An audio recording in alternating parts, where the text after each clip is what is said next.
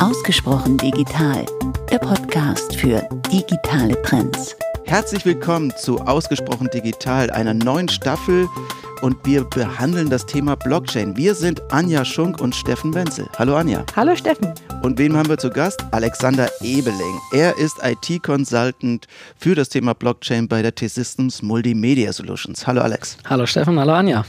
Genau, wir hatten schon eine erste Staffel zu diesem Thema produziert oder in der ersten Staffel über das Thema Blockchain auch geredet. Und da hatten wir mal was ganz Interessantes gemacht. Wir haben, sind auf die Straße gegangen und hatten Leute gefragt, äh, was denn die Blockchain ist. Und das war sehr lustig, was wir da rausgefunden haben. Wir haben auf jeden Fall viel gelacht. Genau, und äh, wir hätten es wahrscheinlich auch nicht besser machen können. Deswegen äh, haben wir so ein bisschen mal ein Research gemacht. Und wen haben wir gefunden? Den Alex Ebeling. Der ist nämlich hier der Tausendsasser zu diesem Thema und kann uns so sicherlich ein bisschen mehr darüber erzählen. Und wir wollen in dieser Folge nämlich so ein paar Begrifflichkeiten klären, mit ein paar Mythen aufräumen oder sie auch bestätigen und äh, auf jeden Fall auch mal einen Ausblick geben, wohin sich das Thema entwickeln wird. Sehr gerne, ich freue mich schon. Schön, dass du da bist, Alex. Wir fangen jetzt gleich mal vielleicht nochmal beim Ursprung an mit diesem Blockchain-Begriff. Äh, steig mal mal so ein, woher kommt denn der Begriff und ähm, ist das überhaupt so ein neuer Begriff und ist der Hype denn gerechtfertigt? Also das Thema äh, Blockchain-Technologie ähm, kommt eigentlich aus dem Bereich, also quasi aus dem Bereich Bitcoin. Ähm, Bitcoin wurde vor knapp äh, zehn Jahren ge gegründet oder entwickelt, äh, veröffentlicht. Und da wurde das erste Mal ähm, bestimmte Technologien kombiniert. Und diese Kombination aus bestimmten Technologien nennt man tatsächlich Blockchain-Technologie. Bitcoin ist jetzt ein Anwendungsfall, ein Produkt der, der Blockchain-Technologie. Da kommen wir aber sicher später nochmal näher drauf zu. Okay, also es gab erst den Bitcoin und dann die Blockchain. Nicht andersrum? Tatsächlich gab es ähm, die, die einzelnen Technologiebereiche ähm, oder die einzelnen Technologien-Charakteristika gab es schon vorher und haben sich auch schon vorher entwickelt. Aber wie immer bei Innovation ist ja die Kombination aus diesen einzelnen Technologien das, was das Besondere macht. Und äh, das hat tatsächlich das Bitcoin oder das Bitcoin-Protokoll das erste Mal gemacht, richtig. Okay. Es gab vorher schon etliche Versuche, ähm, in den 90ern gab es BitGold ähm, und äh, etliche weitere. Äh, das klingt wie eine James Bond-Folge. Ja, aber äh, oder B-Money, also ganz unterschiedliche Versuche, ähm, Technologien zu kombinieren und genau sowas zu erzeugen, was Bitcoin im Nachhinein geworden ist, aber äh, nicht so erfolgreich und nicht so gut, wie es tatsächlich dann ähm, vor, vor über zehn Jahren Bitcoin gemacht hat. Okay, aber zurück zum Blockchain-Begriff. Blockchain ist also quasi äh, ein digitales Register, oder? Wenn ich das so richtig verstanden habe, oder? Genau, wir, räumen jetzt, wir, wir, räumen mal, wir gehen mal ein bisschen weg von mhm. der Geschichte und räumen mal ein bisschen mit den Begrifflichkeiten mhm. auf. Also ähm, Blockchain an sich, wenn man die Blockchain betrachtet, ähm, kann man das eigentlich am, am einfachsten mit einer Kette an Informationen, ein Transaktionsregister vergleichen oder das ist, sich das so nennen. Ähm, das Besondere ist bei der, bei der Blockchain, dass die Informationen, äh, wie der Begriff schon sagt, Blockchain Blockkette äh, verkettet gespeichert werden und so verkettet, dass sie nicht gebrochen werden. Das ist das, ähm, dieses Merkmal der Unveränderlichkeit ähm, von Informationen, die in einer Blockchain gespeichert werden. Das zweite, die zweite Besonderheit einer Blockchain ist, dass sie nur an einer Seite sozusagen rangefügt werden können, die Informationen. Wir nennen das auch Append-Only. Das heißt, an einer Seite können sie angefügt werden ähm, und alle Informationen, die aber zu dem Status, zu dem Status quo in dieser Blockchain sind, können nicht mehr verändert werden. Die sind sozusagen nicht brechbar, diese Kette. Das heißt, an einer Ende wächst die Kette immer weiter und die Basis bleibt bestehen. Und diese Informationen, die wir dort reinschreiben, können digitale Informationen sein, können Transaktionen sein, ähm, können aber auch äh, bestimmte Referenzwerte sein, Signaturen sein. Ähm, da sind wir ganz, ganz, ganz offen in der Gestaltung. Und welche Vorteile hat das, dass das nicht veränderbar ist und dass es nur am einem Ende immer pass, äh, quasi angekettet werden kann? Das klingt ja zuerst sehr komisch. Die Kette wächst ja immer mehr. Man könnte sich das vorstellen, es könnte sogar exponentiell wachsen, wenn man immer mehr Informationen reinschreibt und wir, wir, wir bekommen ja auch immer mehr digitale Informationen. Ähm, tatsächlich hat es den Vorteil, dass man, dass man nicht mehr reingreifen kann, wenn man einmal Informationen reinschreibt. Das heißt, man achtet tatsächlich sehr darauf, welche Informationen man jetzt in eine Blockchain schreibt. Und diese, diese Information ist dann auch gesichert dort drinnen. Die können auch größere Parteien oder auch größere größere ähm, Rechenzentren oder, oder größere, ähm, ja, ich will nicht sagen Mächte, aber ähm, äh, größere, größere Gruppen können diese Informationen auch nicht mehr verändern. Die sind wirklich unbrechbar dort drin. Und das ist so ein übergeordnetes, ähm, übergeordnete Sicherheit, die wir so in dem System nicht haben. Wenn man das vergleicht mit, mit klassischen Datenbanken, die jetzt auf einem Server, auf einem Unternehmensserver äh, Server laufen, wer garantiert mir bitte, dass diese Informationen nicht verändert worden sind? Da habe ich keine, keinen Einfluss drüber. Und äh, bei der Blockchain ist es tatsächlich so, dass die Kryptographie das so hinbekommt, dass ich da tatsächlich darauf vertrauen kann, dass die Informationen nicht gefälscht worden sind und nicht verändert worden sind. Wir kommen später noch zu dem äh, Thema Thesen, Mythen um die Blockchain herum, aber jetzt schon mal, weil es gerade ganz gut passt, eine, eine These dann. Die Blockchain ist also nicht hackbar der Begriff IT-Sicherheit, und da hole ich jetzt ein bisschen aus, oder für unser Team bedeutet das, dass wir sagen, ähm, hundertprozentige IT-Sicherheit oder hundertprozentige Sicherheit kann es nie geben. Aber man kann einfach das System so schwer machen, dass die Kosten dieser, dieses Angriffes höher sind als die Nutzen, den, den man daraus erreicht oder erzielt. Und das ist bei Blockchain definitiv der Fall. Das heißt, wir benutzen dort äh, kryptografische Algorithmen, die so schwer sind zu knacken, dass das Ziel, wenn man den Nutzen hat, diese zu knacken sind, dass die Kosten aber viel höher sind. Und ähm, ich sehe das so wie, ähm, und das ist dann häufig auch dieser, diese These, ähm, Quantumverschlüsselung oder was ist, wenn Quantencomputer kommen, dann sind asymmetrische Verschlüsselungen relativ schnell zu knacken und wir benutzen bei Blockchain asymmetrische Verschlüsselungen. Aber das, diese Entwicklung, glücklicherweise in der Globalisierung, in der wir jetzt sind, kommen ja immer Schritt für Schritt. Das heißt, es wird nicht auf einmal dieses Black Swan-Event geben, äh, dass jetzt auf einmal Quantencomputer günstig zur Verfügung sind und, die, und wir jetzt auf alle Blockchains loslegen legen können, sondern diese Informationen die werden, werden wir auch erhalten und werden dann die Kryptographie oder die Verschlüsselung anpassen können. Zumal kurzer äh, Nachtrag noch dazu, wenn es Quantencomputer geben wird, heißt das natürlich ja auch überhaupt eine Sicherheitsbedrohung für alle äh, äh, äh Security ja. Themen. Das sowieso. Also das ist nicht so, dass die Blockchain-Welt davon ähm, betroffen wäre, nicht nur, sondern ähm, alleine die, die, die, die, die E-Mail-Kommunikation, die verschlüsselte E-Mail-Kommunikation wäre davon auch betroffen. Und spätestens die würde davon erfahren und dann würde auch die Blockchain-Welt davon erfahren. Super spannend. Und ich glaube, weil es so spannend ist, haben wir dann ja zu dem Thema Security und Datenschutz äh, im Zusammenhang mit Blockchain ja auch nochmal eine, eine extra Folge. Ähm, vielleicht nochmal zurück zu den Begrifflichkeiten. Ähm, ich habe auch so gelesen, es gibt verschiedene Protokolle zum Thema Blockchain. Vielleicht kannst du zu dem Thema Protokolle ein bisschen was sagen und das so ein bisschen einordnen, wie das zu dem Begriff passt. Ja, also es gibt nicht die eine Blockchain. Das ist schon mal ganz wichtig. Wir hatten ja anfangs auch über die Bitcoin-Blockchain geredet. Ähm, es gibt nicht, es gibt nicht eine Standardisierung äh, in dem Kontext, wo wir uns jetzt auf zwei Protokolle einigen, ähm, wie zum Beispiel im Betriebssystem oder, ähm, oder, oder bei, bei, bei Handys, dass man Android und iOS benutzt. Ähm, das ist, das ist, die, die Technologie ist einfach noch nicht so weit. Wir haben also unterschiedliche Protokolle und das ist auch ganz wichtig. Wir haben, ähm, wie schon erwähnt, das Bitcoin-Blockchain-Protokoll.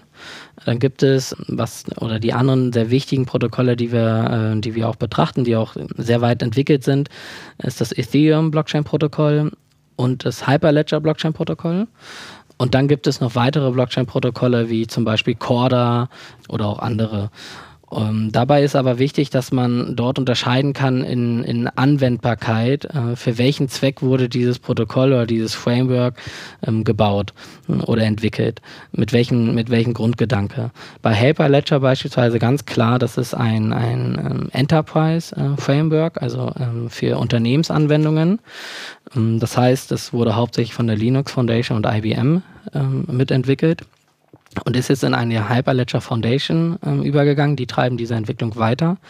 Und ähm, das gibt es gar nicht öffentlich. Das ist gar keine öffentliche Blockchain, wo jeder darauf zugreifen kann, wie beispielsweise Bitcoin. Das benutzt man sehr gerne oder das benutzt man hauptsächlich ähm, oder ausschließlich, nee, das benutzt man ausschließlich im Unternehmenskontext für Unternehmensanwendungen, hat auch spezielle Anforderungen. Das heißt, auch ihr im Unternehmen verwendet auch diese Art von genau, Protokoll? Genau, richtig, genau. Im Hyperledger-Umfeld gibt es dann auch noch Unterschiedlichkeiten. Da gibt es sowas wie Fabric, IOA, Indie. Das sind so einzelne, ähm, ähm, einzelne Protokollabstufungen für dezidierte Anwendungsfälle Ausfälle.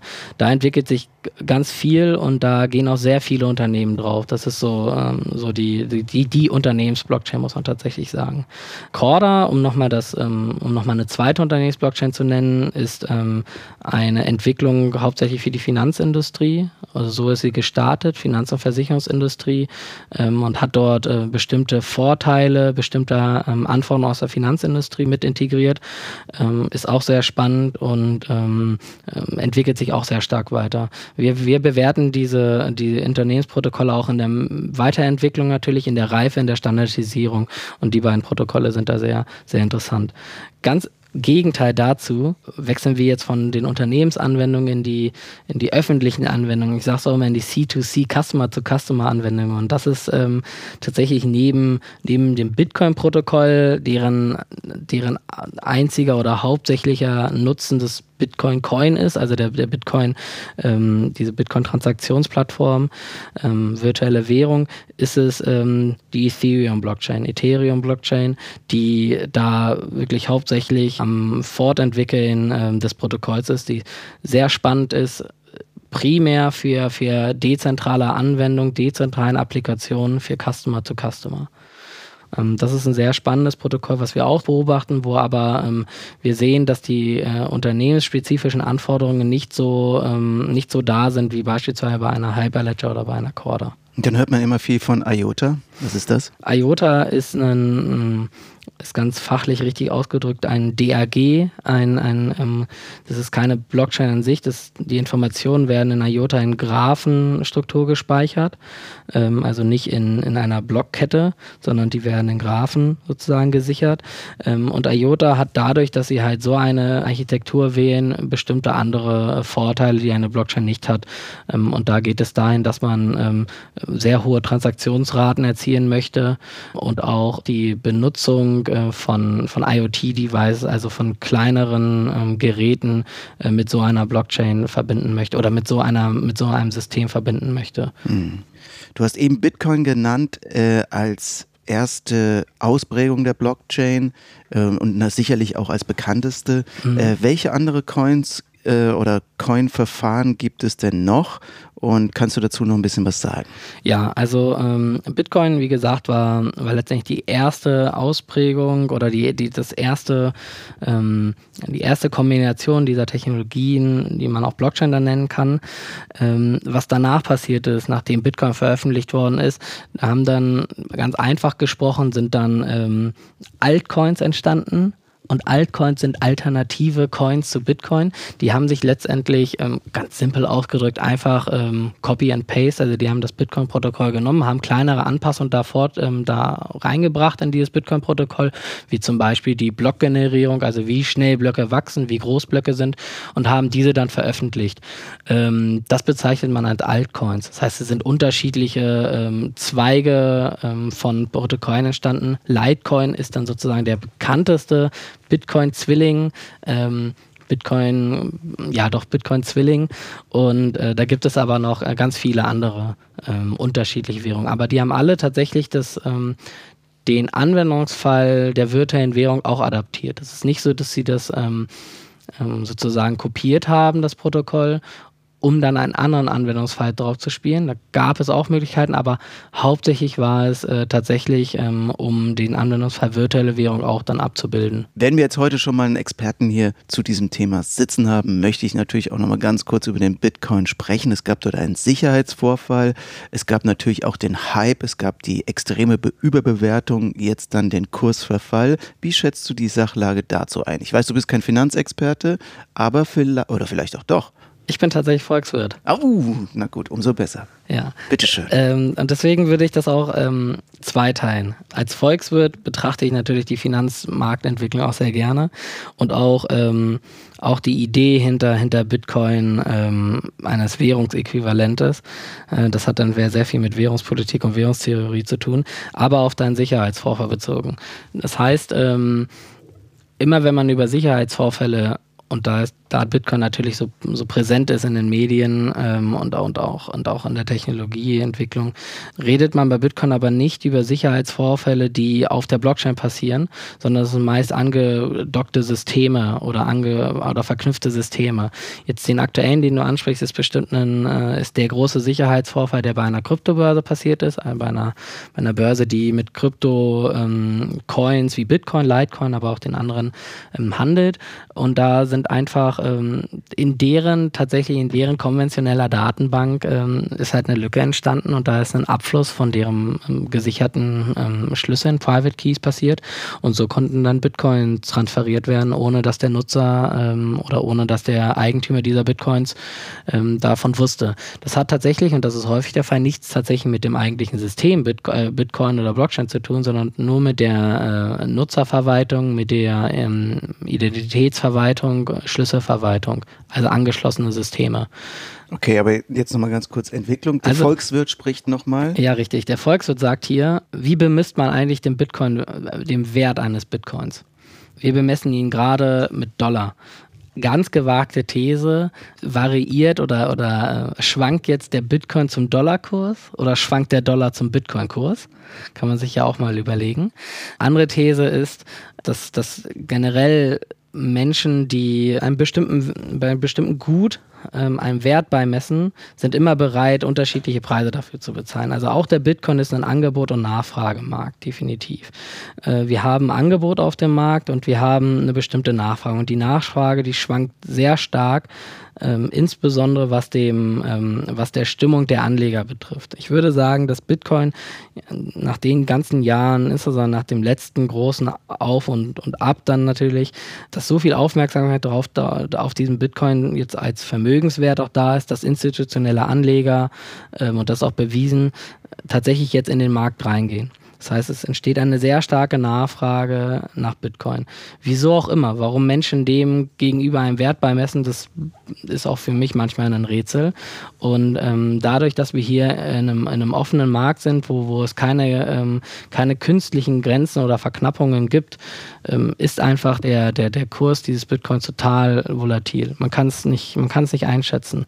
Und ähm, Natürlich versuchen jetzt in den letzten, in den letzten paar Monaten gibt es immer wieder Aufsichtsbehörden wie die SEC oder die BaFin oder, oder andere, äh, um diese Kursschwankungen einzudämpfen.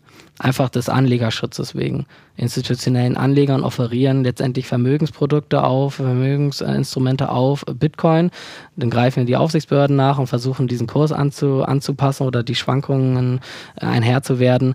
Aber das ist ein ganz normales, äh, ein ganz normales Bild das, das, das da entstanden, äh, entsteht auf den Finanzmärkten. Und äh, natürlich eignet sich äh, Bitcoin, und ich habe zwar gesagt, aber es ist natürlich kein Vermögenswert, das ist immer noch äh, in einer Finanz, ähm, im Finanzmarkt ein Spekulationsobjekt, definitiv. Kein Produkt schwankt so stark wie der, wie der, wie der Bitcoin in der Volatilität. Das ist wirklich, wirklich so. Okay, jetzt haben wir schon ziemlich viele Begriffe geklärt und du hast schon ganz viel gesagt ähm, zu den einzelnen auch Technologien. Was mich jetzt nochmal interessieren würde, ob wir das vielleicht nochmal uns in einem Anwendungsfall angucken könnten. Ne? Also vielleicht ähm, von dieser Coffee Chain liest man immer mal wieder oder es gibt auch andere Beispiele, mhm. ähm, dass wir vielleicht mal anhand so eines Anwendungsfalles nochmal die Begrifflichkeiten ja, klar, ansetzen. Gerne. Das finde ich gut. Richtig, damit man das nochmal trennen kann zwischen ja, genau. so privaten Interesse und, und, und, beruflichen. Also ähm, der, der Anwendungsfall Anwendungsfall oder Anwendungszweck einer, einer Blockchain, einer, einer verteilten Datenbank, ähm, Distributed Ledger, ist, ähm, dass man unterschiedliche Parteien, die in einem Prozess zusammenarbeiten, letztendlich zusammenbringt über diese Blockchain. Das kann man sehr gut mit in einer Lieferkette, in einer tatsächlich in einer Supply Chain darstellen. Das ist ähm, der naheliegendste äh, Anwendungsfall, der, der am häufigsten gegriffene Anwendungsfall zur Erklärung, weil er auch recht eindeutig ist. Ähm, heutzutage, wenn wir jetzt uns auf Kaffee beziehen, ist die, äh, die Kaffeelieferkette äh, sehr stark globalisiert. Ähm, Kaffee wird ähm, in unterschiedlichen Ländern in Afrika, Südamerika angebaut beispielsweise und äh, kommt dann über unterschiedliche Zwischenhändler, ähm, über unterschiedliche Verkehrswege dann endlich, schlussendlich zum Endkonsumenten in, in Deutschland oder sonst wo. Und da sind überall zwischen Bauer, letztendlich Landwirt, der Kaffee herstellt und am Ende der, der Endkonsument sind, sind so viele Unternehmen zwischen, dass eine Transparenz bei einer zentralen Datenbank nicht gegeben ist es ist schwierig, sich äh, zwischen zehn Parteien beispielsweise, die dazwischen hängen, darauf zu einigen, ähm, dass eine Partei hier eine zentrale Datenbank besitzt, die dann ähm, alle Informationen von sich greift und diese Informationen auch speichert. Insbesondere, wenn es dann auch noch Informationen sind, die, die relativ, also die wichtig sind, die, die bestimmte Güte betreffen, die bestimmte Zahlungen dann auch auslösen. Also wo wir wirklich über hochrelevante Informationen betreffen. Vielleicht auch über Anbaugebiete, die, die sozusagen Fairtrade-Siegel haben, also wo bestimmte Zertifizierungen mit dranhängen. Und genau in so einem Kontext, wo also mehrere Parteien zusammenarbeiten, äh, wo es einen ähm, unternehmensübergreifenden Prozess gibt, ähm, wo, wo Zertifizierung, also wo Auditierungsmaßnahmen auch mit dabei sind, also wo eine gewisse Wichtigkeit da ist und wo auch der, der Nutzen dieser Transparenz beispielsweise beim Endkonsumenten auch bezahlbar ist, also wo der Endkonsument auch bereit wäre, ähm, dafür was zu bezahlen. Wo das gegeben ist, da ist so eine, so, eine, so eine Blockchain sehr sinnvoll und auch der Anwendung ist da ganz, ganz offensichtlich. Das würde dann sozusagen aussehen, dass sich jeder Teilnehmer dieser, dieser Logistik, dieser Supply Chain, der, der Coffee Chain, einen bestimmten Informationswert oder einen, einen bestimmten Status ähm, dieses Produktes, dieses Prozesses in diese Blockchain-Umgebung schreibt, in diese verteilte Datenbank schreibt ist sich dann in dem Moment sicher, dass diese Information nicht mehr geändert werden kann. Das heißt, auch wenn dann äh, sein Mittelshändler äh, gerne äh, bereit wäre, eigentlich, warum hat, er, warum hat er denn jetzt genau den exakten Wert angegeben? Den hätte ich doch ganz gerne vor meinem anderen Produzenten verschwiegen. Jetzt weiß er ja, dass ich so hohe, ähm, so hohe Mengen bekomme. Ähm, und wirklich der, der Landwirt kann sich da sicher sein, dass diese Information nicht mehr gefälscht wird. Das heißt, alle diese, äh, diese einzelnen Informationen, auch das Weiterreichen und auch wann der Transport losging, äh, wie lange der Gebau gedauert hat, das kann man, das schreibt denn jeder mit sozusagen mit einem, mit einem kleinen Informationsstring in diese Blockchain herein und dann hat man am Ende ein tatsächlich ein rundes Bild von der gesamten, von der gesamten Supply Chain. Das heißt also, es gibt nicht mehr so diese eine Instanz, diese eine Kaffeeinstanz sozusagen, wo irgendwie ein Kontrollmechanismus ist auf einer Plattform, sondern es gibt also mehrere kleine Beteiligte innerhalb dieser Chain, die dann überwachen, dass alles, sage ich mal, mit rechten Dingen zugeht. So, so, kann man, also so, es geht hier in erster Linie um die Dokumentation. Mhm. Ähm, das heißt, so kann man sich das im Idealbild vorstellen, dass, dass alle, die beteiligt sind an dieser Lieferkette, ähm, die Informationen dokumentiert in dieser Blockchain. Die Kontrolle, da können wir auch eine Kontrollinstanz ähm, dann, dann mit einladen in dieser, äh, in der, in der Coffee Chain, dass die das auch noch kontrollieren. Ähm, aber im ersten Schritt ist tatsächlich die Dokumentation. Natürlich ist es jetzt ein Idealbild, dass, dass alle dazu, und da gibt es auch viele Probleme. Ja, wie einigen sich denn diese Personen auf die eine Coffee Chain?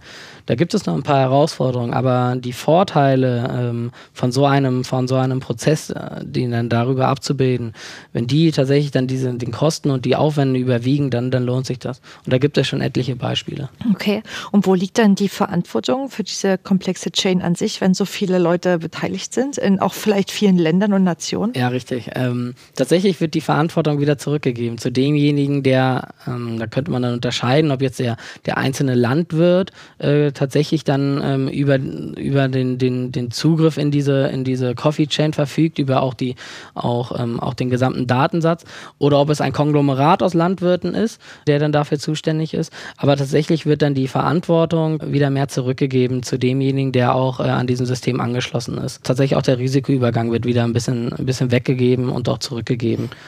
Braucht es nicht noch Prüfverfahren? Also ich meine, ich könnte jetzt ja als Landwirt zum Beispiel sagen, ich habe Qualität A geliefert, aber es ist eigentlich nur Qualität B äh, und trage das dann entsprechend so auch in die Chain ein. Äh, also wer überprüft das? Wer, wer, sind die Gütesiegel, Wärter, Wächter, die dann entsprechend dort auch äh, den Stempel drauf machen? Na, die nächste Stufe, oder? Wenn die dann sehen, das ist gar nicht so? Ja, da hat Stefan aber ein ganz wichtiges Problem äh, angesprochen und auch eine Nee, eine Herausforderung. eine, ganz, eine ganz wichtige Herausforderung, äh, die, die man sich da insbesondere in der Supply Chain stellen muss. Ähm, und Anja, du hast richtig gesagt, der, der danach dran ist, der könnte es ja prüfen, ob das stimmt oder nicht. Ähm, so ein Vier-Augen-Prinzip. Ja, das geht. Aber generell ist ja das Problem hier äh, die Verbindung zwischen physischer und digitaler Identität. Wer, weil, weil wir agieren ja hier digital, das ist ja eine, eine digitale Mitschrift sozusagen. Wer, wer, wer, wer zeigt mir denn, dass wirklich diese eine Bohne denn diese Qualität hat oder nicht auch ausgetauscht worden ist auf dem Weg? Und ähm, da muss man tatsächlich ein Identitätsmerkmal einen Prozess der Authentifizierung hinbekommen. Und bei Kaffee ja, da sind wir schon in sehr, mit sehr vielen Unternehmen auch in anderem Kontext in Kontakt, wo das für die auch sehr schwierig ist. Ähm, und da geht es Richtung Produktpiraterie. Ja, was bringt mir das denn, wenn ich, wenn ich das auf der Blockchain nachweislich habe, aber dann wird mein Gut halt einfach ausgetauscht. Und bei Kaffee ist es tatsächlich schwierig, die eine Bohne zu tracken. Das verstehe ich. Das müsste man dann über einen, ähm, ähm, über, über eine Verpackung hinbekommen, über einen, über einen Sack, der, wenn der aufgebrochen wird, ausgetauscht wird, dass das halt nachweisbar ist.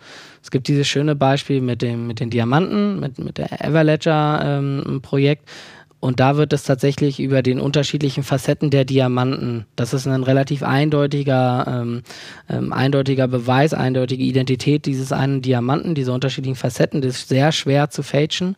Das ist ein eindeutiger Unique-ID sozusagen zu diesem Diamanten und dadurch hat man diese physische und digitale Welt sehr gut bei Diamanten verknüpft. Da geht es also maßgeblich nur so zur Erklärung darum, dass es, äh, dass man ausschließen will, Blutdiamanten zu handeln, also mit denen Kriege finanziert werden und so weiter. Korrekt, genau. Da geht es um, um Whitelisting von gut oder von, von unter guten Bedingungen hergestellten Diamanten. Ähm, richtig. Aber dieses Problem tatsächlich physischer, digitaler, ähm, digitale Welt, das ist auch kein Blockchain-Problem ausschließlich. Das ist nämlich auch ein Problem in einer, in einer normalen äh, Lieferkette, muss man eindeutig sagen. Kannst du noch ein bisschen was zu diesen Prüfverfahren, äh, Consensus-Verfahren ja, heißen sie, glaube ich, richtig. sagen? Klar, gerne. Das hängt sehr stark damit auch zusammen, in was für einem Protokoll wir agieren in was für einem Anwendungsfall. Wir hatten ja, das erste, was ich angesprochen habe, war das Bitcoin-Blockchain-Protokoll. Das äh, Konsensusverfahren, wie dort Einigkeit gefunden wird in einem verteilten Netzwerk, in einer äh, verteilten Datenbank, nennt sich Proof of Work. Das heißt, ich beweise, dass ich eine gewisse Arbeit in dieses äh, Netzwerk, in diese Datenbank gesteckt habe, in unser Netzwerk. Und ihr bestätigt mir das, dass ich diese Arbeit, ähm, das ist relativ leicht, ihr bestätigt mir, dass ich diese Arbeit gebracht habe und vertraut mir dadurch. Also bin ich jetzt für diese, für diese jetzige Phase, für dieses Intervall auch äh, erlaubt, einen neuen Datensatz in die Blockchain, einen neuen Block hinzuzufügen relativ simpel ausgedrückt, Proof of Work. Ich, ich, beweise, also ich beweise meine Loyalität durch Arbeit.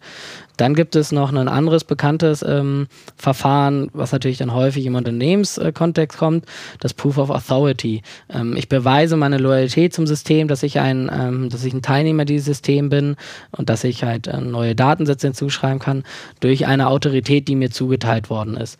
Das geht nicht in einer öffentlichen Blockchain wie Bitcoin weil in einer öffentlichen Blockchain wie Bitcoin gibt es nicht diese Autorität, die festlegt, wer jetzt diesen Proof erbringen darf oder diesen, ähm, diese, diese Daten fortschreiben darf. Das geht ausschließlich in einem ähm, privaten Blockchain-Netzwerk ähm, oder in einem Konsortium-Netzwerk, wo es tatsächlich ähm, eine Gruppe gibt, die festlegt, wer jetzt dieses Fortschreiben der Blockchain machen darf, diesen Proof of Authority. Es gibt noch ein anderes Verfahren, was jetzt sehr sehr interessant ist, dass so die Ethereum Community, das Ethereum Blockchain Protokoll weiter vorantreibt. Das nennt sich Proof of Stake. Und wie man das schon der Begrifflichkeit, wenn man das einfach übersetzt, ähm, ahnen kann, geht es da um Anteile. Das heißt, ähm, ich beweise, dass ich einen gewissen Anteil am System habe, einen ähm, gewissen Anteil halte, äh, also bin ich loyal, weil ich von einem sehr hohen Level komme und wenn ich illegal arbeite, falle ich sehr tief. Das ist einfach ganz, ganz Verhaltensökonomik, äh, was dort agiert ist. Das ist sehr spannend, aber auch mehr in einem öffentlichen Kontext wir haben jetzt ja ganz viel über Beteiligte in so einer Blockchain gesprochen und wie viele äh, ja, Institutionen, Menschen äh, da beteiligt sein können. Und da fällt mir so, ein, so eine erste These ein, nämlich bei Blockchain-Lösungen kann jeder alles sehen. Mhm. Ne? Wie, wie ist das, wenn, wenn so viele Leute, also ob das jetzt diese Coffee Chain ist oder auch ein anderes Beispiel, beteiligt sind, sehen die dann alles von allen oder sehen die immer nur ihren eigenen Block? Ja, wie, genau, das ist, ist das? Ähm eigentlich ja ein Vorteil einer Blockchain, Transparenz, volle Transparenz, insbesondere ein Vorteil einer öffentlichen Blockchain und da wird das auch immer so sein. Alles sehen bedeutet aber auch nicht alles verstehen, was dort drin steht. Das ist auch nochmal wichtig. Ein Beispiel in einer Bitcoin, einer Ethereum Public, öffentlichen Blockchain, sehe ich, was dort, das, was dort passiert, dass dort was passiert, aber ich sehe nicht direkt genau, was jetzt direkt da passiert. In einem Unternehmenskontext ist das natürlich, ist das natürlich nicht gewollt unbedingt. Daher auch ähm, sowas wie Hyperledger-Protokolle, Corda sind sehr anpassbar, individuell auch für den Unternehmenszweck und auch dahingehend, dass man da private Channel sozusagen einführen kann. Das könnte man sich vorstellen, wie dass wir jetzt einen VPN-Tunnel aufmachen ähm, und der, der, der Steffen weiß, okay, da, da passiert was, aber sieht überhaupt nichts, dass da was passiert. Das heißt, wir, wir ermöglichen dort dann auch, dass man private Transaktionen ähm, wirklich auch voll verschlüsselt ermöglichen können und einbauen können. Also das heißt, es ist diese, diese These, dass bei Blockchain jeder alles sehen kann, ist tatsächlich nicht, nicht so.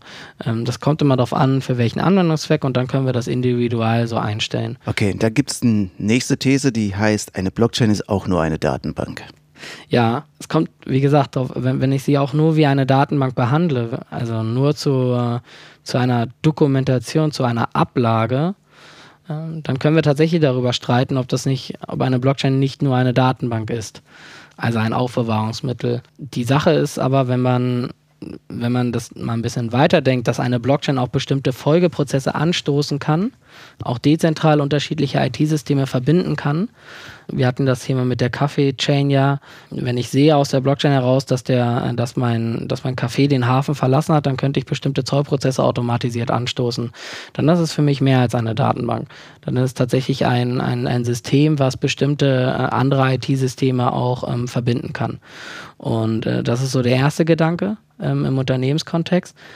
Wenn wir jetzt Richtung Ethereum gehen, was ich schon damals sagte, ähm, C2C-Kontext, dann reden wir definitiv nicht mehr über eine Datenbank. Nämlich dann äh, reden wir auch darüber, dass wir in einer in, in Ethereum auch bestimmte Programme, bestimmte, pro, bestimmten Programmcode ausführen können. Also bestimmte Abläufe dort auch reinprogrammieren können, die dann auch dezentral ablaufen. Das kann man sich so vorstellen wie ein Computer, der sozusagen mitläuft, auch in einer Blockchain, bei allen, nicht nur die Datenbank sozusagen hält, sondern auch ähm, ein Computer mitläuft, wo dann bestimmter ähm, Programmiercode mit ausgeführt werden kann. Simple Logiken ähm, oder auch komplexere Thematiken. Mhm, super spannend. Und ähm, eine andere These, die uns noch in der Vorbereitung untergekommen ist, dass äh, ist eine Blockchain verbraucht zu viel Energie. Ja, oder verbraucht sehr viel Energie. Ja. Das liegt insbesondere, ähm, ist immer der, der, die große These oder das große Argument bei Bitcoin, warum das, das System keine Zukunft hat, weil es so hohen Energieverbrauch hat und dann dieser Energieverbrauch auch sehr, sehr viel Rechenkapazitäten bindet. Der Grund liegt an dem Konsensusverfahren, also wie wir Konsens schaffen in einem öffentlichen Netzwerk zwischen sowohl Betrügern als auch ehrlichen Menschen, als auch großen Nationen, als auch großen Unternehmen. Ähm, und dort einen dezentralen Konsens zu erzeugen, ist halt sehr schwierig. Die Bitcoin-Blockchain macht das halt mit diesem Arbeitsbeweis. Und der Arbeitsbeweis, den kann man halt jetzt nicht mehr auf einem kleinen Computer ausführen, sondern den braucht man, da braucht man halt mehr Rechenkapazitäten für. Und ja, dafür wird es viel Energie verbraucht, aber es gibt halt auch, ähm, wenn man das mal sieht, der Energie, die, die Energieproduktion ist letztendlich in der, in der Bitcoin-Blockchain der höchste Treiber. Es gibt halt auch günstige Energieträger wie Wasserkraft. Und wenn man das dann clever macht, dann ähm, hat man sein Rechenzentrum neben einer Wasserkraftanlage. Das heißt, das beschränkt sich mit dem Energieverbrauch wirklich auf Bitcoin, ist aber auch kritisch zu sehen. Da gibt es auch bestimmte Argumente, die, die dagegen sprechen. Aber hier in einem Unternehmenskontext haben wir damit überhaupt nichts zu tun, ähm, weil wir diesen Proof of Work nicht anwenden. Das heißt, wir, ähm, unsere Blockchain verbraucht nicht mehr Energie als andere Lösungen, IT-Lösungen. Das heißt, das haben wir bei uns, ähm, es fällt überhaupt nicht zur Last, gar nicht. Okay, jetzt gibt es aber auch viele private Miner. Vielleicht kannst du diese, äh, diesen Begriff auch gleich nochmal kurz erklären. Die sitzen nicht neben einem Wasserkraftwerk, sondern die benutzen ganz normalen, vielleicht sogar Ökostrom, aber sie benutzen normalen Strom. Und ich kenne da auch ein paar, die bringen quasi jederzeit die Gefriertruhen unten im Keller zum Kochen mit ihren Racks. Ähm, also ähm, wie, wie geht man mit denen um? Ja, also ähm, im Bitcoin-Netzwerk wird es keine privaten Miner mehr geben, weil es einfach ähm, ökonomisch keinen Sinn macht. Haben wir ähm, schon geklärt, was ein Minor nee, ist? Muss ich jetzt. Das muss er noch machen. Achso, okay, gut.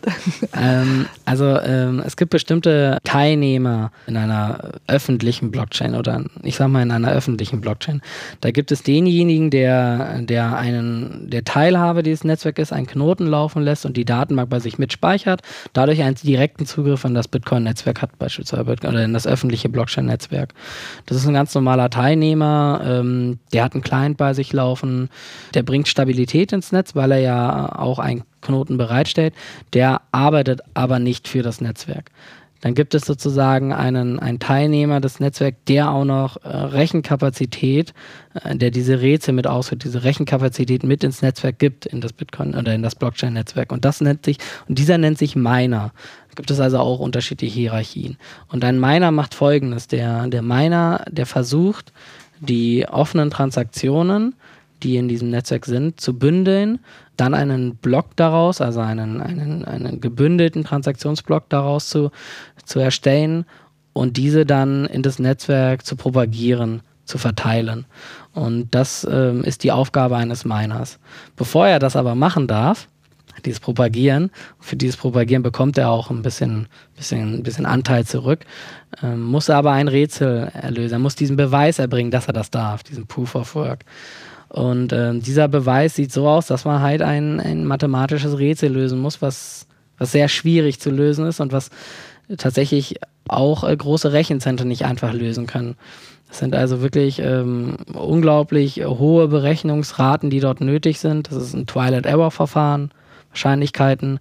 Da gibt es extra Rechenzentren, die dafür abgestellt sind, nichts anderes zu machen, außer dieses Rätsel zu lösen, um danach einen Blog zu veröffentlichen. Warum wird es keine privaten Miner mehr geben? Vielleicht darauf nochmal kurz eine Antwort. Ähm, weil diese, weil diese, diese Rechnung zu kompliziert ist. Also sie ist komplizierter geworden. Ja. Früher gab es ja sehr viele, die genau, das gemacht richtig. haben. Früher gab es sehr viele ähm, und ähm, ja, richtig, das Netzwerk ist so clever, ähm, derjenige, der dieses, äh, dieses Protokoll ähm, entwickelt hat, war so, so clever, dass er eine Dynamik eingebaut hat.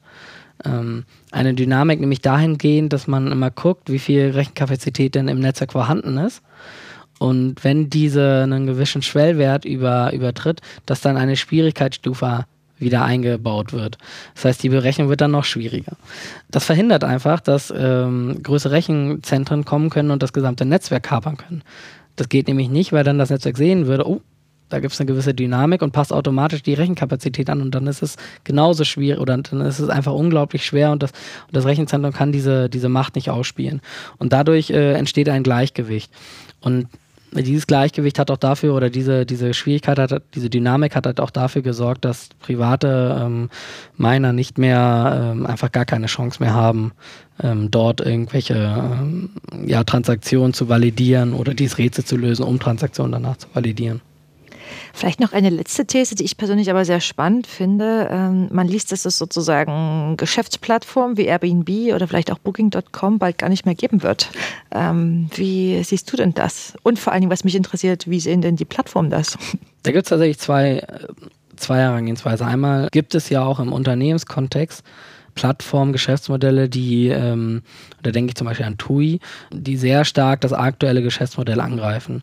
Äh, TUI hat starke Probleme äh, mit dem Wettbewerb Booking.com, die für Vermittlung von Hotels ähm, und, und, und Reisen ja auch ähm, in, in dieses Plattformgeschäftsmodell reingegangen sind. Da gibt es aber auch private, ähm, die uns privat betreffen, wie ein Airbnb, äh, Uber, eBay, also diese, diese, diese, diese normalen äh, Geschäftsplattformen was die machen, was eigentlich Pla Plattform-Geschäftsmodelle ja machen, sind, ist ein Matchmaking.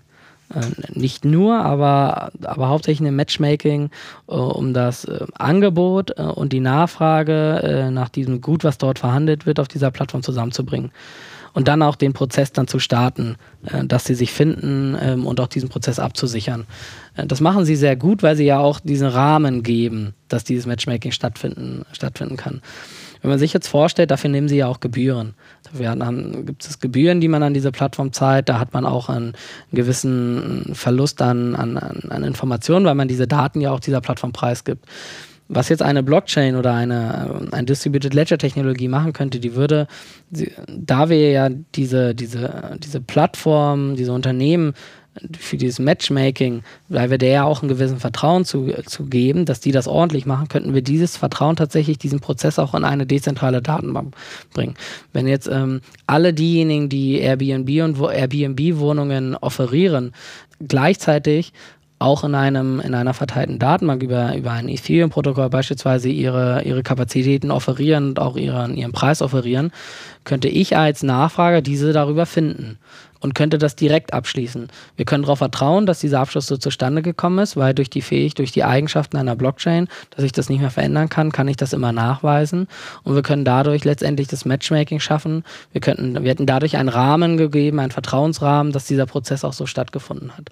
Da gibt es tatsächlich viele, viele Gedanken in diese Richtung, auch beim über Identitäten, dass das unsere Identitäten auch von vielen, von wenigen Großen gehalten werden, wie eine Facebook ähm, oder einer Google, die dann das zentral halten, warum man sowas nicht ähm, oder warum es da nicht eine Möglichkeit gibt, das dezentral zu halten. Und das ist tatsächlich genau dieser Fall, dass es mit der Blockchain-Technologie möglich wäre.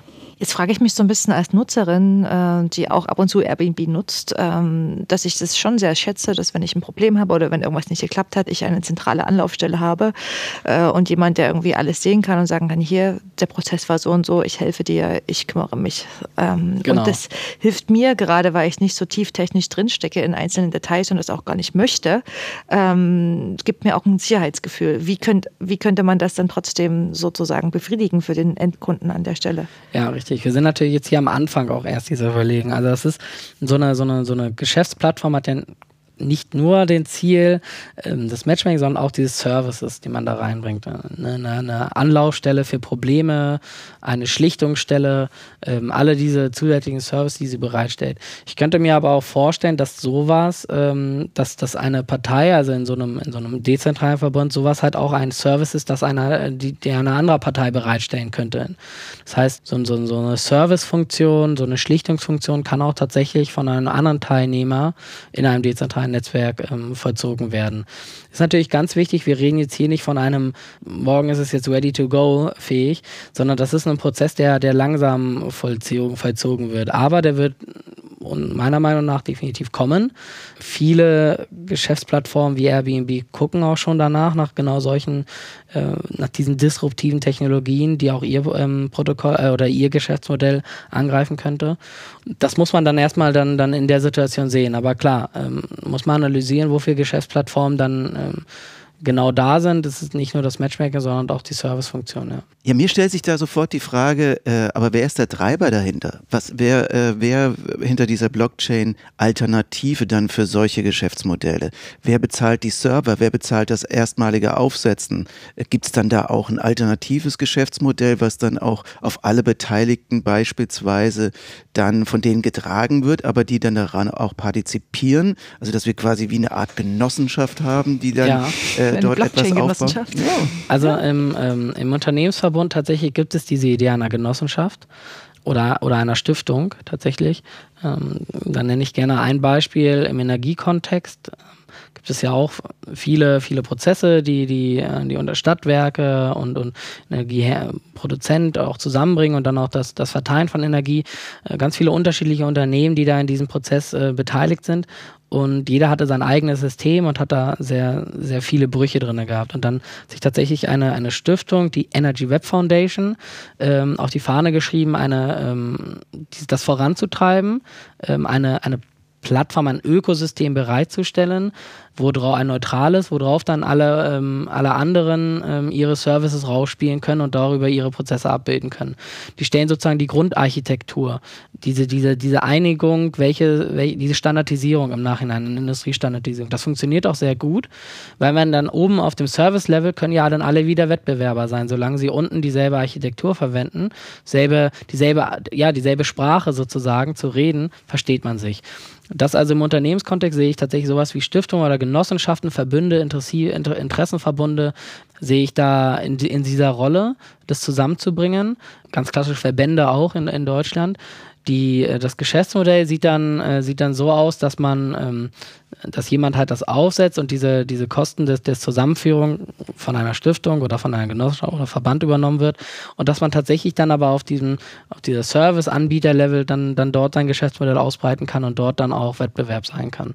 Im Privaten guckt man sich doch einfach mal Ethereum und Bitcoin an, das funktioniert ja schon auch ohne ein initiales Geschäftsmodell dahinter. Äh, man könnte sowas wie ein privates Airbnb oder vielleicht ist es noch schöner, ein privates, ähm, ein privates Uber, ein privater Taxivermittlung. Das gibt es tatsächlich schon. Arcade City ist zum Beispiel ein Beispiel. Das ist eine private Taxivermittlung, dezentral, ohne eine Plattform. Und das läuft einfach auf der Ethereum-Blockchain, auf der öffentlichen Ethereum-Blockchain. Die Architekt, die Infrastruktur ist ja da. Äh, die, die bezahlt ja schon jemand. Und es wird nicht mehr, also das ist bin ich mir ziemlich sicher, es wird nicht so sein, dass ich eine Architektur für einen Anwendungsfall habe im öffentlichen Kontext, sondern ich habe da eine Basisarchitektur, ein Basissystem, was läuft und läuft und jetzt auch schon seit, seit fünf Jahren läuft. Und die Services, die, die kommen dann, die, die greifen einfach darauf zu, auf diese Architektur. Und ähm, das, das wird es dann werden. Wir sind gespannt, wie sich das weiterentwickeln wird. Wir hatten Alexander Ebeling zu Gast, der uns einen ersten Einblick in die Blockchain gegeben hat. Wir haben versucht, die grundlegenden Begriffe der Blockchain zu definieren und zu erklären und wir haben natürlich auch über Mythen gesprochen, die um die Blockchain herumranken. Wir wollen in den nächsten Folgen und dazu wollen wir Sie herzlich einladen, über weitere Themen sprechen, nämlich über das Thema Blockchain und Mobilität. Wir wollen darüber reden, wie sich das Thema Sicherheit und auch natürlich das Thema Datenschutz durch die Blockchain verändern wird und auch schon verändert. Und wir haben zum Beispiel mit der Zero Knowledge Proof ein neues kryptografisches Verfahren, äh, was wir Ihnen vorstellen wollen. Und ganz am Ende, in der letzten Folge, sprechen wir über Innovationen und die Zusammenarbeit von Großkonzernen und Startups um das Thema Blockchain herum. Dazu laden wir Sie recht herzlich ein und freuen uns, wenn Sie dann wieder in diesem Podcast dabei sind. Bis dahin, alles Gute. Alex, vielen Dank, dass du heute da warst und uns beiden Technikleiden äh, versucht hast, das Thema näher zu bringen. Ich glaube, wir haben das ganz gut verstanden. Vielen Dank dafür. Danke für deine Zeit. Hat Spaß gemacht. Gerne. Immer wieder gerne.